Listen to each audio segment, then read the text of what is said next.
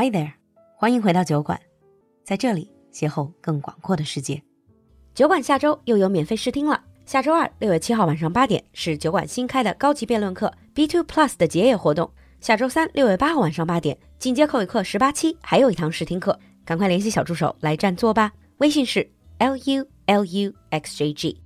另外，酒馆铺子六幺八年终大促，多重福利送不停，新人红包来就领，更有巨额购物津贴、社区内英语问题抢答等等多重活动等你。爆卖商品限时冰点价，快来公众号“露露的英文小酒馆”下方菜单进入酒馆铺子，一起来逛逛吧。Hi, everyone, and welcome back to Geek Time. This is Brad. Hey, Lulu, how are you doing? Actually, it's Geek Time Advanced. Oh, Geek Time Advanced. That's Hi, right. Brad. so last time we were talking about NFT. yeah, so we're going to kind of talk a little bit about the speculative nature of the NFT as an asset, like uh, the stock market. Yeah, speculative basically means you're taking a lot of risks. Oh, yeah. Mm. I NFT just sounds like all speculation to me because it doesn't have any real in a traditional sense any like real sort of value. Right. In some cases, it does have value because it, it can give you like a commercial right to use something. Mm. But when it comes to some of it, it's just you buy a piece of art and you're hoping that maybe someone will want to buy that from you later at a mm. higher price. But it's still different though. If I buy an actual painting, I can hang it up in my room for people to see. And later on, I can sell that actually, that very tangible piece of painting to other people. But NFT, I can't hold in my hand. And if I lose the file, I lose all of my money, right? Mm-hmm.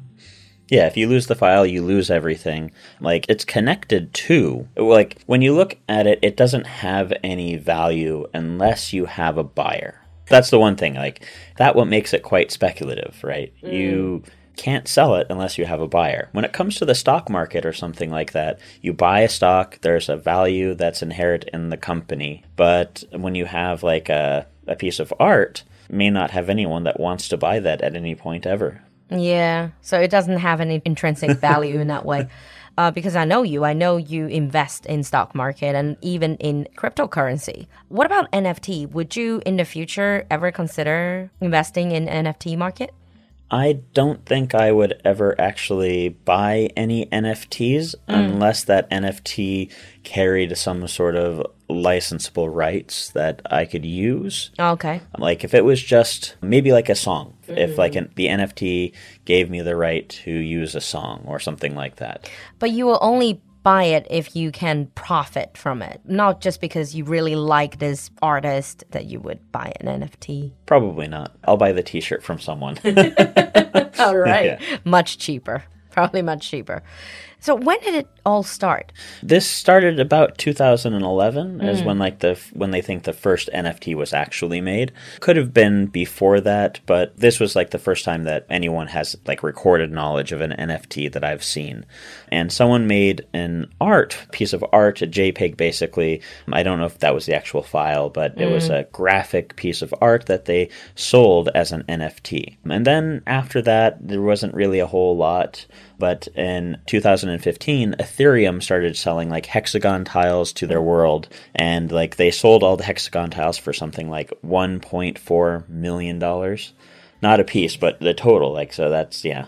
yeah, but still, I mm-hmm. mean, that is very, very new concept. And why do you think NFT, since it was pretty much created, the whole concept was created five or even 10 years ago, mm-hmm. Why do you think was all the buzz about uh, NFT now, like in the past year or so? I think what it has to do is mostly the fact that cryptocurrency has taken off so much. Mm. And when you look at cryptocurrency, like Bitcoin, yeah, Dogecoin, Bitcoin, Dogecoin, mm. like or Shiba coin. Shiba coin. yes. yeah. Like there are these coins and you can buy them online, but it's really just a coin, right? There's no mm. other nothing else to it. You buy a coin, No artistic value. Right. You just have a coin and like uh and yeah, that coin can go up and down in value, but there's nothing backing that coin. And so like uh whereas if you have an NFT, like it's a piece of art, there's something actually there that you can have, whether it's a piece of art, a song, a scene from a movie or Yeah. something like that. But honestly, some of the NFT that I've seen, art is a probably, I would say, questionable term. Yeah. I think there was one where a guy recorded all of his farts for a year and then sold a file, uh, an audio file or a video file of all of his farts for the year. Be- because, like we've discussed before, it's all based on if there's anyone who wants to buy it, Right, Right? yeah. If someone wants to buy it, then it has a value. Mm-hmm. It's not really like art that needs to be appreciated. If people wants to buy, then yeah, you can sort of cash in on it. Yeah, and so if you are buying it and it does have some sort of uh, value as far as like a license, then yeah, it does have some sort of value underneath it. And so you might be able to find a buyer for it more than what you bought it for. And so you could sell it. Or like uh, the other their issue is you might uh, may not have a buyer for it at all. Yeah, exactly. But I guess a lot of people, a lot of speculative investors are just trying to probably gamble on if this is the next big Oh, yeah. thing. Yeah. You might buy a ten dollar NFT now, and it might be worth a hundred thousand dollars in in a month. exactly. Look what happened to uh, cryptocurrency, Yeah. right? But apart from being a type of currency, investment tools, what other possible uses does uh, NFT have? Well, Nike has just uh, like started, or they, what is it? They have uh, patented a technology that they use to kind of prove that their shoes are real, because they don't want people like making copies of like you know like one of their specialty shoes and Like then trying to sell it. Yeah, because yeah, people are collecting these. Like some, a lot of people don't wear their Air Jordans or whatever shoes they're wearing nowadays. Yeah, they put a Yeah. Mm-hmm. lot of money. So those are collectible shoes. But this whole using NFT as a sort of like a patenting method, how is it different from the olden day authentication code? It's not much different, like uh, except for this isn't something that you could you would be using to like go on to like authenticate like a program.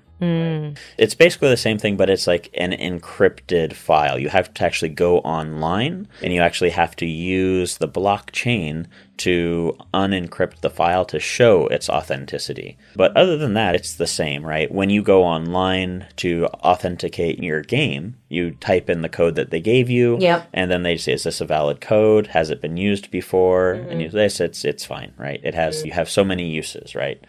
It's a very similar idea, but this is rather than just being a string of digits, it's an actual file. Ah.